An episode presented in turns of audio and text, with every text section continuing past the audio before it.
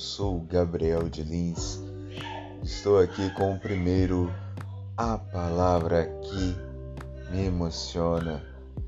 Hoje, explicando o que será esse podcast interessantíssimo, é que no meio de toda a palavra de Deus, nós sempre teremos convidados e eles estarão falando qual é aquela passagem bíblica que tem um significado especial na vida de cada um deles.